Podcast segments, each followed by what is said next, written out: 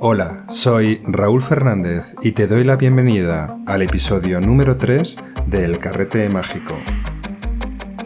Un podcast para aficionados a la fotografía. ¿Sabes lo que es el modo M en una cámara? ¿Te has preguntado alguna vez por qué existe el disparo manual en las cámaras cuando pueden hacer disparos de forma automática? Hoy todo el mundo hace fotos. Cientos de millones de fotos se comparten diariamente en Internet. Cada momento está a tres pasos de ser fotografiado. Abrir la aplicación del móvil, apuntar, disparar y la cámara hace el resto. Tú decides la composición, y ella decide la exposición. Sin embargo, controlar la exposición de la foto puede cambiar por completo su aspecto y es por lo tanto un elemento creativo donde las cámaras automáticas no nos permiten entrar. Si quieres aprender a hacer una buena exposición en fotografía, si quieres aprender lo que se llama el triángulo de la exposición, y cómo aplicarlo a tus fotos, abre las orejas que este es tu episodio.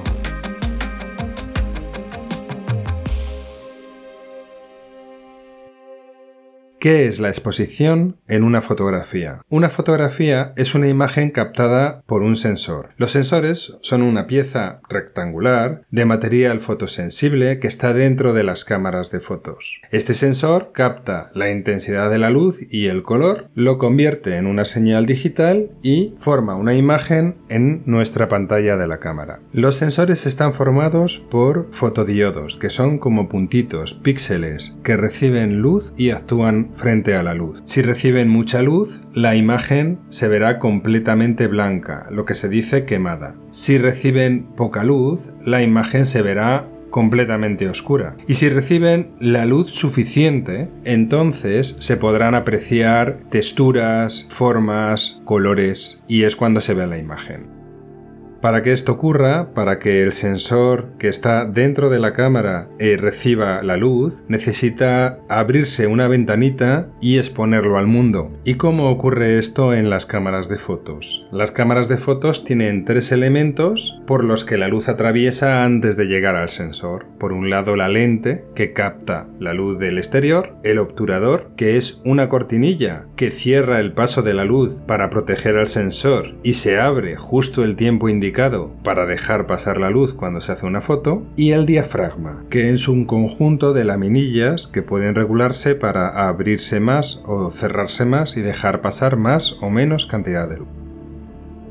En el modo manual de fotografía, la cámara nos va a permitir regular el tiempo que el obturador está abierto y la cantidad que abre el diafragma. El diafragma, cuanto más cerrado esté, más tiempo necesitaremos dejar el obturador abierto para que el sensor se llene de luz. Sin embargo, si abrimos mucho el diafragma, la luz va a llegar antes al sensor y con menos tiempo de exposición, pues el sensor recibirá la exposición correcta. Es como cuando con el grifo llenamos un vaso de agua. Para llenar el vaso de agua, si abrimos el grifo con mucha fuerza, en menos tiempo tendremos el vaso lleno. Si abrimos el grifo muy poquito, necesitaremos esperar más para que se llene el vaso. Si el vaso no se llena del todo, la imagen quedará oscura. Si el vaso rebosa agua, la imagen quedará quemada.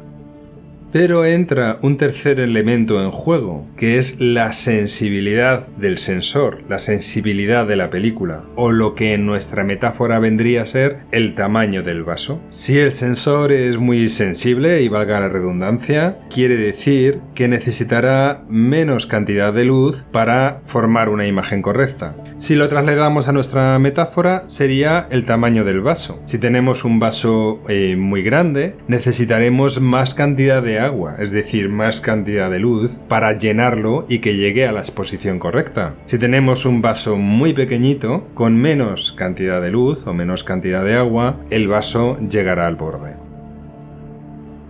Este tercer elemento que hemos introducido, que se llama la sensibilidad, es lo que en fotografía se denomina el ISO. Y con esto hemos introducido ya a los tres personajes principales que forman el triángulo de la exposición. El tiempo, liderado por el obturador de la cámara, la apertura, liderado por el diafragma de la cámara, y la ISO, liderada por el sensor de la cámara. Vale, ¿y cómo aplico esto para hacer mejores fotografías? Cada elemento del triángulo de la exposición va a tener eh, su efecto en la fotografía. El tiempo, si es mayor, nos va a generar fotografías eh, que están movidas o que tienen movimiento. Y si el tiempo es pequeño, nos va a permitir congelar el movimiento. La apertura del diafragma va a afectar a la cantidad de imagen enfocada que tenemos. Es decir, si el diafragma es muy muy pequeñito, el que toda la luz está obligada a pasar por el mismo punto, en general la mayor parte de la foto va a estar enfocada. Pero si el diafragma es grande, lo que va a ocurrir es que en la zona del punto de enfoque pues va a haber enfoque, pero por adelante y por detrás del punto de enfoque se va a notar cierto desenfoque y esto también puede tener un efecto más creativo, deseado y controlado para eh, destacar un elemento de la imagen sobre otros. Y la ISO que es la sensibilidad, no es tanto un efecto creativo, sino es un recurso. Es decir, cuando no tenemos luz suficiente, pues porque estamos en un interior, porque está anocheciendo, porque hay nubes, lo que sea, pues la cámara nos brinda la posibilidad de regular la sensibilidad del sensor y aumentando su sensibilidad con menos cantidad de luz vamos a conseguir una imagen correcta. La sensibilidad es sobre todo pues un comodín en caso de que necesites aumentar eh, la sensibilidad porque andas a escaso de luz, pero como tal tiene una penalización. A medida que vas aumentando el ISO, la imagen cada vez tiene más grano. Entonces, si aumentas mucho, eh, ves que la imagen te queda cada vez con menos detalle, con más cantidad de grano y cuando veas esa imagen pues en tu monitor, no en la, en la pantalla de la cámara, pues vas a apreciar una falta de nitidez. Entonces, ¿qué es lo primero que tienes que hacer para eh, realizar un disparo manual? Lo primero es identificar en tu equipo fotográfico cómo se cambia el ISO, la apertura del diafragma y la velocidad de disparo. Una vez lo tengas identificado, cada una de estas eh, variables eh, se mide de una forma diferente. La velocidad de disparo pues se mide en segundos. Lo que pasa es que los disparos suelen ser a velocidades generalmente inferiores a un segundo, por lo tanto se miden en fracciones de segundo. De esta forma, los valores que puedes encontrar en tu cámara de fotos pues para disparar en tiempo puede ser 8, 15, 30, 60, 125, pero estamos hablando siempre que son fracciones de segundo, es decir, decir 1 dividido entre 8, 1 dividido entre 15, 1 dividido entre 30, etc. Por lo tanto, cuanto más alto sea el número, quiere decir que el disparo es más rápido, porque es, más cantidad, es una fracción más pequeña de segundo. En el caso de la apertura, pues pasa un poco lo mismo. Los números se llaman números F. Cuando se ven anotados en algún sitio, pues suele ser F1,4, F1,8, F22. En la cámara, pues igual, encontrarás esos valores, pues 1,4, 1,8, 2, 2,8, etc. Y cuanto más alto sean estos valores, significará que el diafragma está más cerrado. Es al revés. Si tenemos un diafragma de 1,4, es mucho más abierto que un, diafragma de 22.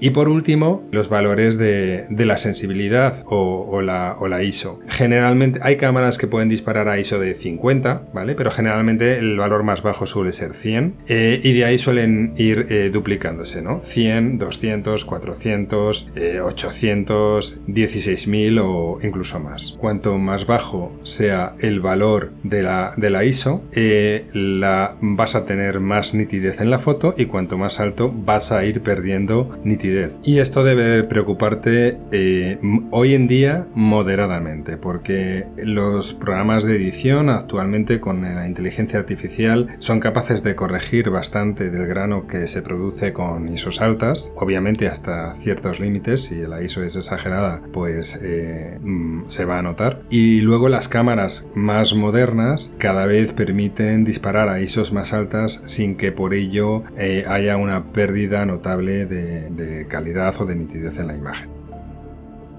Entonces, ahora tienes identificado en tu cámara de fotos cómo se cambia el ISO, cómo se cambia el tiempo, cómo se cambia la apertura del diafragma. Sabes que hay una serie de valores, eh, cómo funcionan en cada uno de, estas dimensiones. Y ahora vas a hacer la foto, cómo realizas el disparo en manual.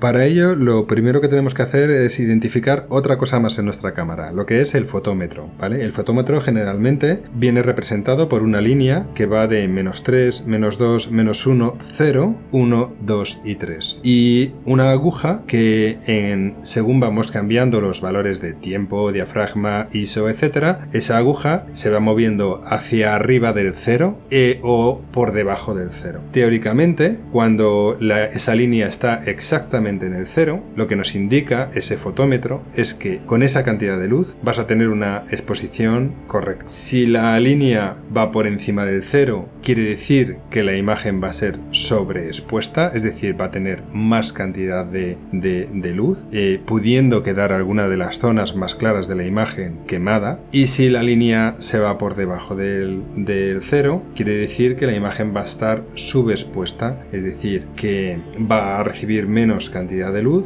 va a quedar más oscura, pudiendo quedar las zonas más sombrías de la foto en un negro sin detalle. Entonces, siempre nos tenemos que fijar, eh, cambiemos los valores que cambiemos, en cómo nos va indicando el fotómetro si nos estamos pasando por encima o por debajo de la exposición correcta.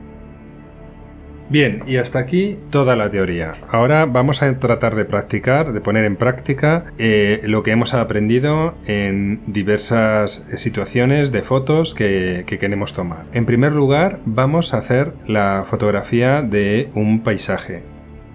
En un paisaje lo que nos interesa es que quede la mayor parte del paisaje enfocado, porque queremos una foto eh, nítida lo que hacemos, qué variable del triángulo de la exposición está más vinculada con la cantidad de enfoque. No es la ISO, no es el tiempo, es el diafragma. Cuanto más cerrado tengamos el diafragma, vamos a tener más cantidad de foto eh, enfocada. Pongamos el caso de que elegimos un, diafragma de F16, que ya es un diafragma eh, cerrado y suficiente para que un paisaje quede enfocado. Ahora lo siguiente que tenemos que tener en cuenta es el, ISO. Vamos a empezar con el ISO menos sensible de todos, con un ISO 100. ¿Para qué? Bueno, pues para siempre tratar de conseguir la máxima nitidez en la foto. Si luego necesito tirar del comodín, ya sabéis que lo podréis ir subiendo. Y lo siguiente que me queda es el tiempo. Entonces ponemos diafragma en 16, ponemos ISO a 100 y empezáis a jugar con el tiempo buscando un valor que si estáis disparando a pulso, pues os mantenga la foto congelada. Si estáis disparando a pulso y queréis que la foto os quede congelada, intentad disparar con valores de 50, es decir, 1 partido 50 de segundo o más rápidos para que la foto no quede trepidada. Y por último, comprobad dónde se nos queda el exposímetro, ¿no? El fotómetro, si se nos queda por debajo del cero o si se nos queda por encima del cero. Si se nos queda por encima del cero, es decir, que la foto está sobreexpuesta disparando a 1 partido entre 50, bueno, pues subís la velocidad que no va a pasar nada. Por, el, por lo contrario, si se os queda por debajo del cero, es decir, es decir, que tenéis que hacer un disparo más lento, entonces tenéis que considerar que si disparáis a una velocidad muy larga, puede quedar trepidada. Con lo cual tenéis mm, dos opciones. Una, subir el ISO y entonces mm, ganaréis más luz. Dos, montar la cámara en un trípode para que la foto no quede trepidada.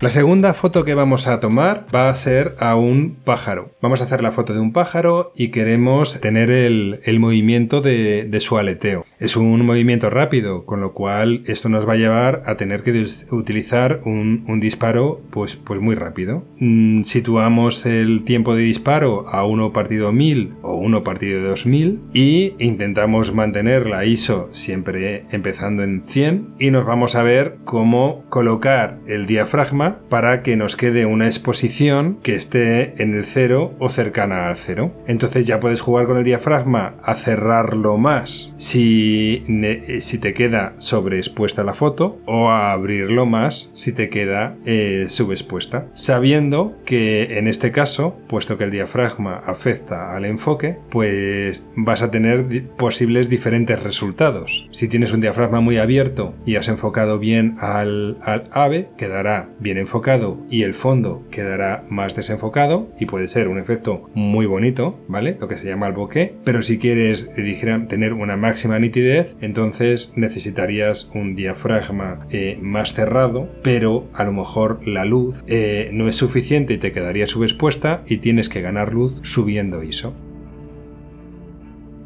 Una tercera foto que vamos a sacar va a ser un poquito más artística. Queremos eh, sacar una escena en la que hay un río y queremos que el agua pues nos quede sedoso, nos quede liso, nos quede con esa especie de efecto onírico que tiene en, en el agua algunas fotos. Eso se consigue haciendo una foto de larga exposición y obviamente nos va a requerir montar la cámara en un trípode para que no quede trepidada. Entonces para hacer esto yo elegiría pues un valor entre 1 y 10 segundos. En cada situación pues eh, te va a funcionar un, tiempo mejor que otro. Y obviamente siempre empezaría disparando con un ISO de 100. ¿Y qué me va a ocurrir eh, si tengo mucho tiempo abierto el obturador? Que va a entrar mucha luz a la cámara. Quiere decir que mm, voy a tener que cerrar el diafragma para compensar toda esa luz.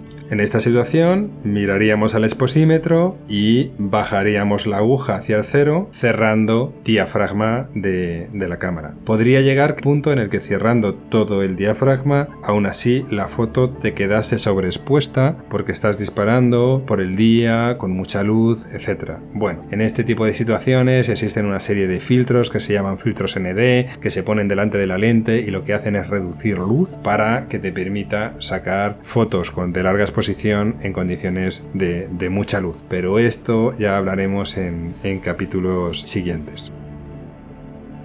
Pero volviendo al inicio del capítulo, ¿qué necesidad hay de aprender el modo manual si todas las cámaras tienen la capacidad de disparar automáticamente y calcular el tiempo de exposición, eh, la apertura del diafragma, la sensibilidad de una forma eh, automática para conseguir la mejor foto posible? Tienes que tener en cuenta que la cámara de fotos no sabe exactamente lo que tú quieres fotografiar. Si por ejemplo queremos congelar el vuelo de un ave y sacas una foto en la que está ese ave, la cámara va a intentar obtener eh, una imagen que esté bien enfocada y que esté bien iluminada, pero no va a saber que quieres congelar el ave. No va a saber que el criterio debe de ser utiliza la velocidad más alta.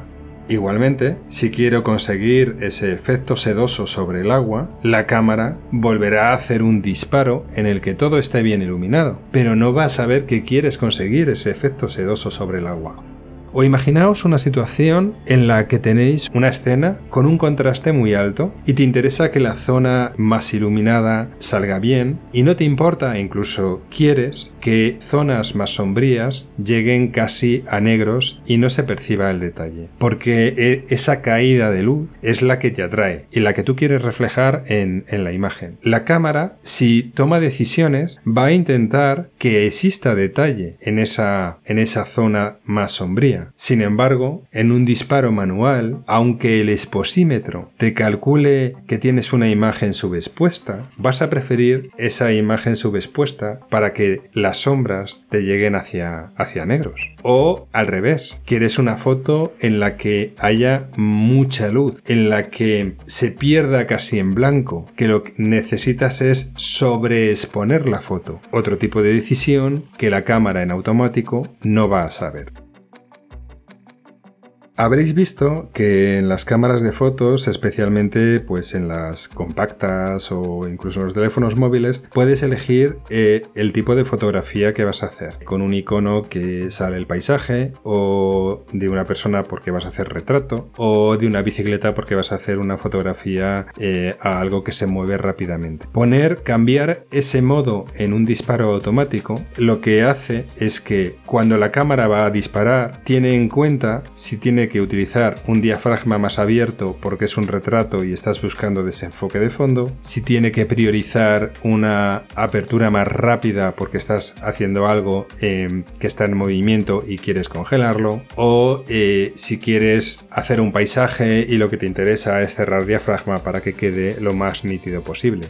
Con la elección de estos modos ayudas a que la decisión que toma de una forma automática la cámara pues se aproxime más a lo que tú quieres eh, sacar, pero nunca va a ser tan fino, ni tan certero, ni tan controlado como si eres capaz de hacerlo tú en un disparo eh, manual. También encontraréis que en las cámaras de fotos existen otros modos que son con AV, prioridad a la apertura, o prioridad a TV, prioridad al tiempo.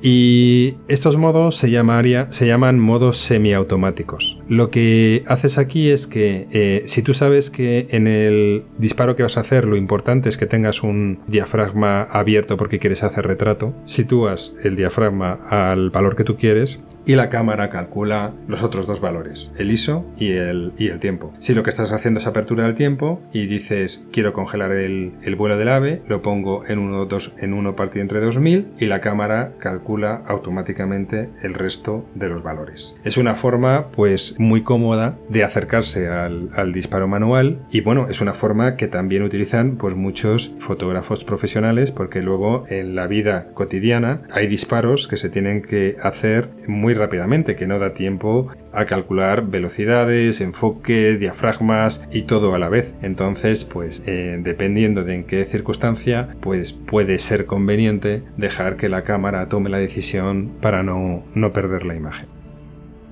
No eres mejor fotógrafo por disparar todo en manual. El disparo manual tiene eh, su valor y es probablemente insustituible en algún tipo de foto, pero puedes perfectamente ser un fotógrafo excelente haciendo disparos en automático o en semiautomático. Tómalo como una herramienta más, tómalo como algo que te da una posibilidad de ser creativo y que yo considero básico en alguien que es aficionado a la fotografía, que quiere aprender a hacer fotografía y que quiere controlar la imagen eh, resultante. Pero tampoco seas talibán de ello. Yo suelo disparar personalmente siempre en, manual. Esos son hábitos, pero hay otros muchos fotógrafos que cambian el modo según la situación o el tipo de fotografía que van a realizar.